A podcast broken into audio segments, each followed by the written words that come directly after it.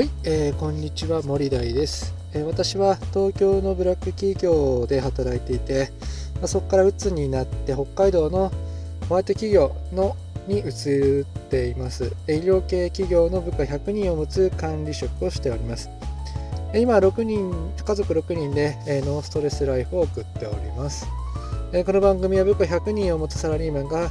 え楽しく仕事をできるヒントを配信する番組となっております。はい、えー、というわけで皆さん過ごしでしょうか、えー、今日はですね、えー、月曜日ということで、えー、っとまあ、やっぱりみんな月曜日はね、え仕事をしたくなさそうな感じで朝、今に来るわけですが、えまあ、やってしまえば、まあ、いつもと変わらずね、え一生懸命働いてくれているかなというふうに思います。え今日はですね、えっと仕事がね、暇の時に何をしたらいいのかみたいな割れないで暇つぶしをする方法についてね、お話ししていきたいと思います。えっ、ー、とね、仕事中めちゃめちゃ暇だなとか、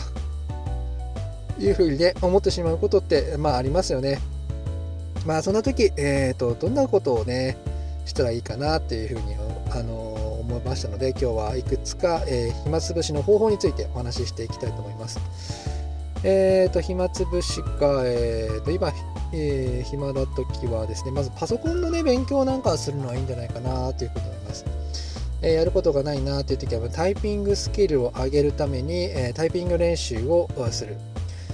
えー、一見仕事をしているようにね、デスクワークをしているように見えますので、えーと、タイピングの練習をしているようには見えないと思います。カタカタカタカタカタカタカタカタやってますので、えっ、ー、と、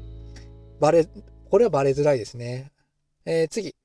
えー、オフィスの使い方を、え、勉強する。オフィスはね、やっぱりどこの職場に行ってもまあ必要となるスキルですから、えっ、ー、と、ワード、エクセル、パワーポイントぐらいはですね、え、最低限使えるようになった方がいいかなというふうに思います。えー、いろいろネット上でもね、いろあの初心者から、えー、結構マクロを組むようなね、ところまで、えー、載ってますので、えーと勉強しようと思えば独学でね、かなり使いこなせるレベルまで、えー、も引っ張り上げることができると思います。まあ、職場でやっていく分にはですね、えー、っと、まあ、バレずにね、勉強することもできるんじゃないかなというふうに思います。では次ですが、次はね、えー、無料の小説を読むですね。えー、っと、今ね、結構ネット上にいろんなね、えー、っと、小説とか、え文庫本なんか、漫画もなんかもね、えー、と無料で見ることができますので、えー、っと、まあ、仕事をしているかのように小説を読んでいるように、まあ、見えますので、意外とバレないでできるような暇つぶしになるかなと思います。えー、っと、次はですね、えー、っと、読むんじゃなくて自分で書いちゃうってことですね。えー、小説を書いちゃう。えっと、まあ、自分でね、えーと、投稿型の小説サイトみたいなのもありますので、まあ、そういうところに、えーと、自分が思い描いたイメージのものをね投稿するなんかっていうのも、えー、意外と悪くないです。あとはブログを書く。あブログを書くなんかっていうのもね結構あの仕事中に今ちゃちゃっとやれちゃうことなので意外と悪くはないのかなっていうふうに思います、えー、文章能力も書きますあのつきますし、えー、タイピングスキルもつくので、えーと、意外と悪くない、え、暇つぶしになるかなっていうふうに思います。あとは株式投資をするとかですね。えー、っと、これはですね、えー、っと、チャートを見てるとバレてしまいます。え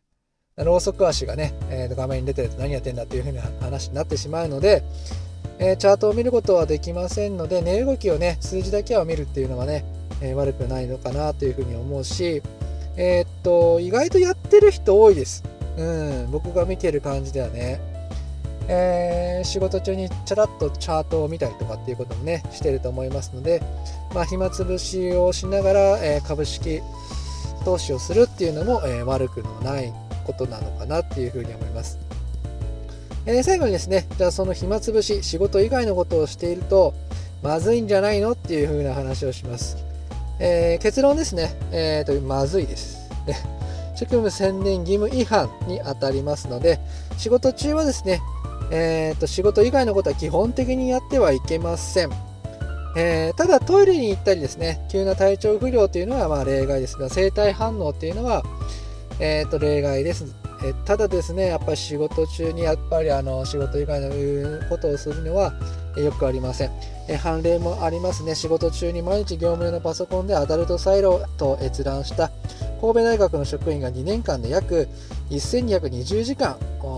見てたことになって、1日あたり1から3時間ぐらいアダルトサイトを見てたということで、えー、と停職の6ヶ月の懲戒処分を受けたというふうに報道されてますので、まあ、もちろんね、そこまでやると良くないですが、